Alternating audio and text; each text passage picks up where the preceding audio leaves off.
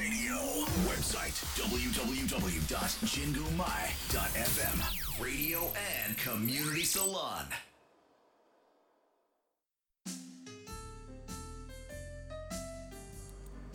「DJ ナナの七色レディオ」皆さんこんにちは DJ ナナです今日もお聞きいただきありがとうございますこの番組は日々の生活に彩りと癒しを加えさせていただく番組ですこちら原宿の神宮前からお送りしてまいります。さあ皆様今日もいかがお過ごしでしょうか？もうね私はなんかもうとにかく感染対策をより一層やるようになりました最近。そうそう。なんかさとに今まで以上に換気心がけたりとかうんマスクも布マスクやめてみたりとかやってるんですけどね。皆さん大丈夫ですかね。少しずつ減っているようなのでよかったなってね。重症にならないといいですよね。本当に一人一人が。私のね一番仲のいい友人も体調崩しちゃったりとかしててすごく今は回復してるんですけどすごくねやっぱ心配でした。なんかねいつどうなるか分かんないからね体調ってなんかいきなり下がる時もあるし。そうそう。だから本当気をつけようって思いました。今日もメッセージお待ちしております。ツイッターはハッシュタグ7ラジ。7は漢数字の7ラジはカタカナです。メールアドレスは7 at 神宮前 .fm 小文字で nana at 神宮前 .fm までお待ちしております。それでは7ラジ始まります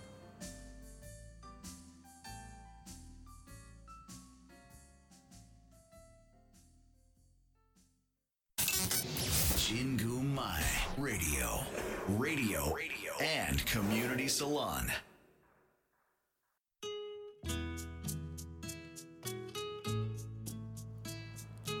DJ7 の Heartwarming Time 私 DJ7 が最近ほっこり心温まったことや温かいメッセージをご紹介させていただきます。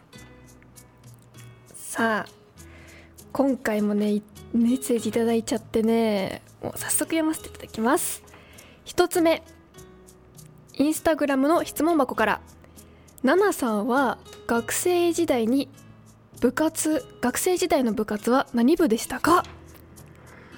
だってえっとね中学生の時は最初バレーボール部に入ってその後にソフトテニスボール部に入りました。そう2つ転部したんだよね。ねえ本当に。中学校の部活はねやっぱね上下関係を学ぶっていう感じだったかな。今思い返すと。あとは女のこう女付き合いというなんていうの？友達付き合い？女子同士の友達付き合いも学ぶっていうなんか時だったかな。女子何？ん？女子テニス部とかだからさ女子しかいないからね。すごいいろいろそういうのも勉強になった部活でした。あとはね高校は何も入んなかったです。もう帰宅部みたいな感じでさ最初なんか一瞬だけ天体観測部みたいに入ったんだけどあの 一回昼間に月をみたいな月かなんかを望遠鏡みたいので見て終わってそこからも何もやってなかったですね。もう幽霊部員みたいな感じでなってそのままやめたという。そう一回だけ行きましたね。だから本当にもう高校時代は部活の代わりに合気道に行くみたいな感じだったかな。そう。寂しかったけどねなんかあんまり同級生もいなくなりやすい時期だったから。そうそう高校2生になると忙しいからさみんな。そういうのもあったね。あそれ合気道の話ですけど。でも部活か部でも中学校が一番部活って感じだったね。ソフトテニス部っていうのが一番長く中学校1年生のね途中までがバレーボール部でその後からもずっとソフトテニスボールだったんですよ。でもねとにかくあの試合ではこうなんていうの？負けず嫌いなとこが出なくて先生に怒られました。顧問に怒られましたね。なんかさ敵っていうの戦う相手に対してさこう優しいボールを出しすぎだって怒られるんだよね。でもさなんか怖いんだよ。誰かにもしさそのボールが当たっちゃったらどうしようとかさ痛いからねあのボール。当たると結構。ソフトボールなのに。だからすごい痛いの知ってるからさあんまり強く返せなくてよく怒られました。だけどなぜか副部長をやってたというね。そう。副部長をやってくれみたいな感じになってややらせていただいたという感じだったけどね。戦闘能力はすごく低かったですね。そう。やっぱさなんかその小さい頃からやってたさ合気道もさ戦うって感じではないからさやっぱ戦うの苦手なんだよね。なんか誰かをこう敵だと思ってさこうなんていうの？強いボールテニスだったら強いボール投げたりとか難しいボール投げたりっていうのがさなかなか難しい。そう。ダメで。だから私はそういう戦う系の運動はね合わないんだなっていうのをそこで 知りましたね。なんかマラソンとかだったらまだいいんだよね。こうお互い辛くなって頑張ってるって感じだから。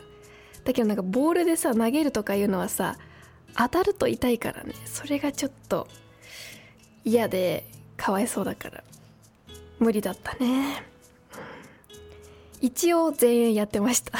ソフトテニスは前衛をやってましたよ。あれ全員さ受けるのも怖いですよね。ボールを。相手がさもう何の優しさもなくバーンみたいな感じでさ思いっきり来るともうすっごい怖いあれ。だから私本当に向いてないなって思いました。そんな思い出です。続いて匿名質問箱から。奈々さんこんにちは。こんにちは。ストーリーでおにぎりって言葉があったのでおにぎりって美味しいですよね。奈々さんは中に何が入っているおにぎりが好きですか？私はやっぱり筋子かな。昔はお母さんが海苔で目とか切ってお顔にしたおにぎりが本当に大好きで嬉しかったのを覚えています。いいね。えわかる。私も筋子が一番大好き。美味しいよねあれ。なんか強いって言うならもうぎっしりご飯の中に詰めておにぎりにしてほしいって思うくらい。大好き私も。でその次にたらこかな。なんかやっぱああいうの大好きだね。うん。でその次は鮭かな。うん。混ぜご飯でよかったらわかめご飯わかめおにぎりも大好き。えおにぎりってみんな何作る？うちはね唐揚げを丸々1個おにぎりの中に入れたりとかもあったしあとねおにぎりの周りにとろろ昆布っていうのがあるんですけどとろろ昆布をまあ海苔の代わりに巻く感じとかもやったな。うん。そういうのかな。まああとは混ぜご飯とか。かな。でも筋子の日はやっぱ特別ですよね。うん。あれはちょっと贅沢な気分。あのおにぎりの日は。え私ね毎日おにぎり食べるんですよ。朝ごはん絶対おにぎり。絶対おにぎり。だからね朝パン食べる習慣がなくてパンあんまり食べないんですけど普段。本当にねおにぎりなんです。朝は絶対。だからね本当に毎日食べてる。なんでおにぎりかっていうとあの準備しながら食べれるじゃないですか。お化粧とかさ髪の毛とか入れながらこうパクッと食べてちょっとやってパクッと食べてっていう。そう本当はね席に座って食べないちゃんとね食べたいんだけど時間がないからさこう食べながらかえっとこう会社にとかこの場所に着いてから食べるために持ってくとかさ、まあ、実家にゆとりがあれば食べてから準備したりとかもあるんだけどそうおにぎりって本当に便利だからねすっごいね好き。美味しいししかも。すごい満たされるしさお腹も。心も。だから大好きだね。あとはあの韓国海苔でちょっとおにぎりをこう挟むのも美味しいですよねあれ。韓国海苔のあのいい感じの塩加減とか。あのごま油のちょっとこう油な感じとかさあれいい。美味しい。あれ美味しい。そう。そうなの。だからね私好きすぎてこの前もお昼ご飯にそのインスタグラムに載せたのがおにぎり専門店のおにぎり なんですけどそこのおにぎりすっごく美味しかったから載せちゃったっていう話です。そう。えみんなどんなおにぎり食べるんですかね？普段。多分ねご家庭ごとにね個性があると思うんですよ。私ね可愛いお顔のおにぎりはねあんまり作ってもらった記憶はないかな。キャラ弁みたいのはあったけどおにぎりを可愛くするってのはすごいいいなと思いました。自分でも今度やってみようかな。ね。教えていただきありがとうございます。是非またおにぎりのトークでもあのその好きな具材とか皆さんのこのちょっと変わった具材っていうのも教えてください。以上 DJ7 の Hot Warming Time でした。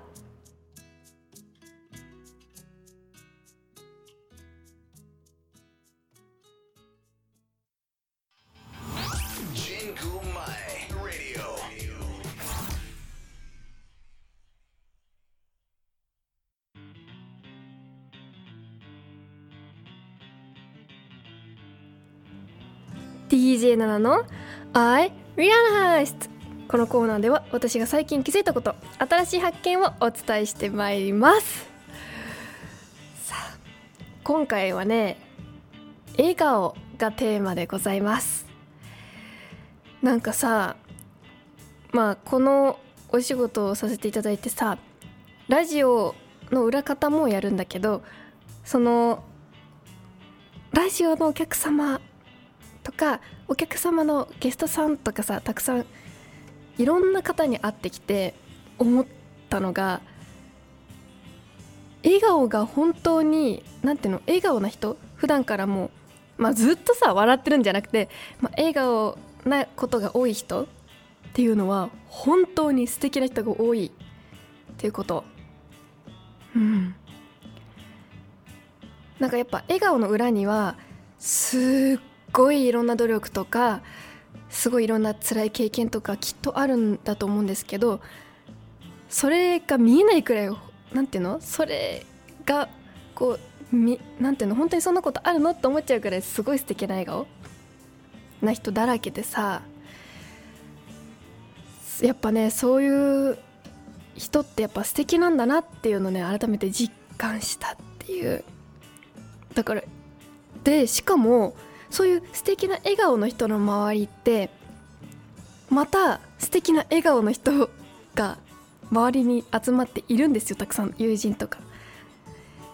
それがまたすごいと思って。だから笑顔ってみんなの心もつないじゃうんだっていうさことに気づいちゃったんだよね。うん。一時期さ私結構なんていうの？とりあえずさこう笑顔を心がけてたのずっとちっちゃい頃から。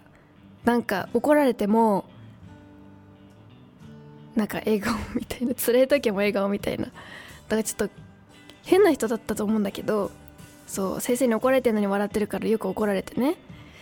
そうそういうこともあったんですけどね。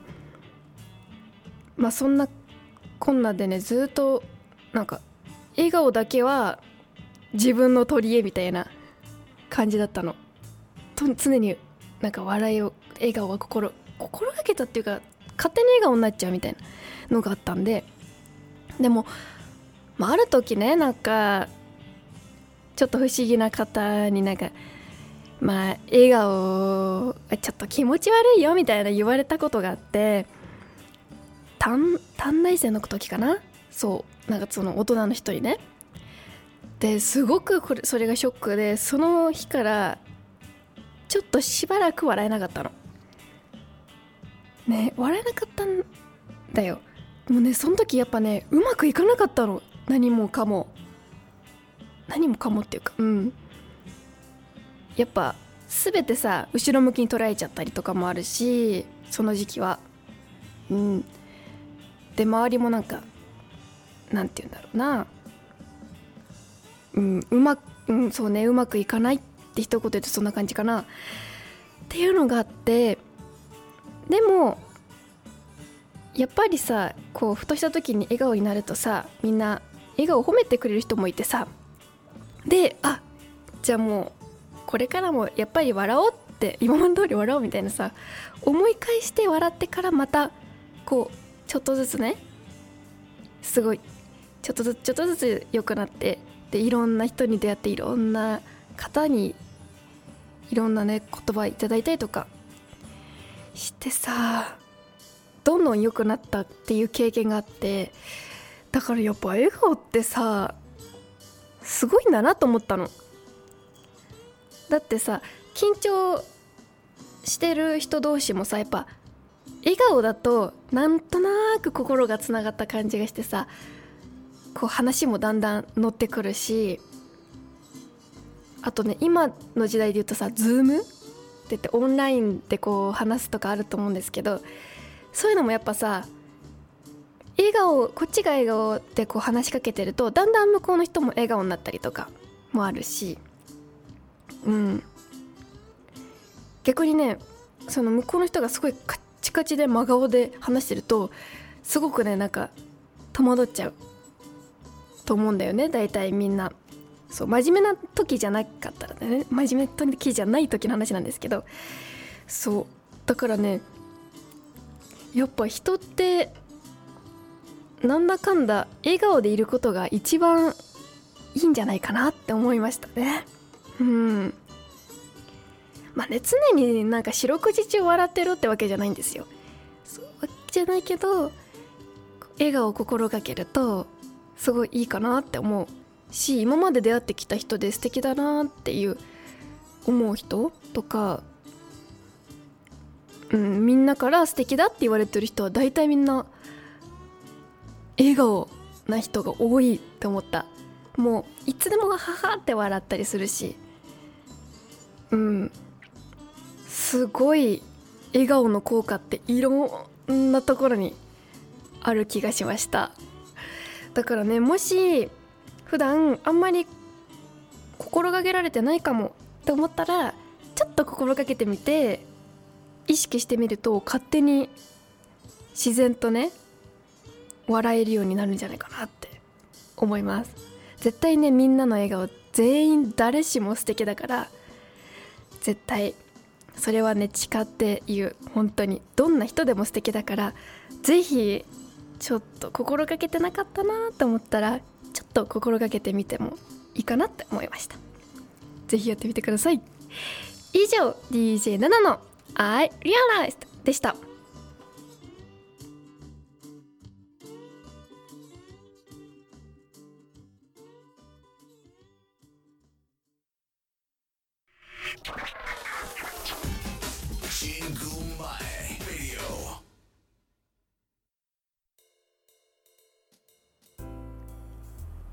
七色レディオ最後のお時間となりました。今日も最後までお聴きいただきありがとうございます。そうそう。あのさ私さこの前クラシックとか聞いてて思ったんだけどさみんな指揮者の人の真似したことある？私さ小学生の時さ指揮者の人って簡単じゃないって思ったことがあったの。小学あ小6か中1中2ぐらいかな。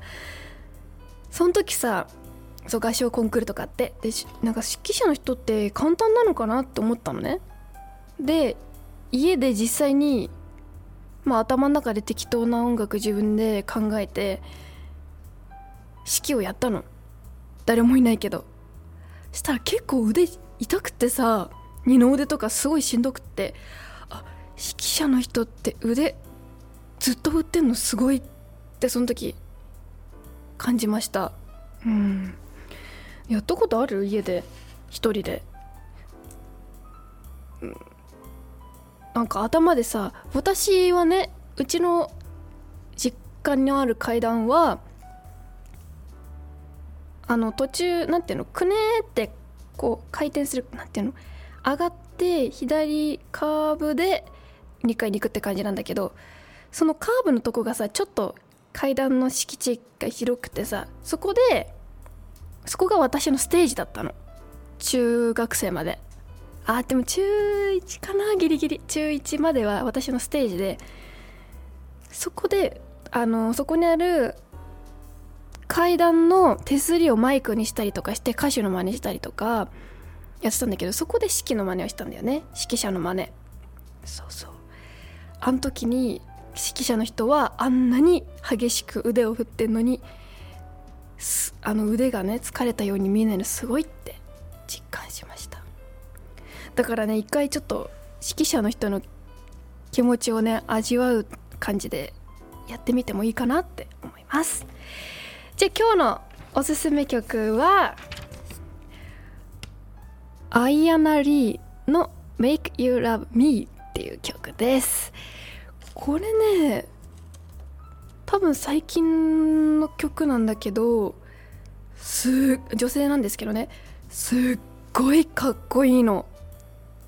メロディーとか歌い方が。なんか確か R&B とかそういう系統だったかな曲の感じは。そう。ぜひ聞いたことないよって方は一度聞いてみてください。ここまでは私ナナがお送りいたしました。今日も素敵な一日をお過ごしください「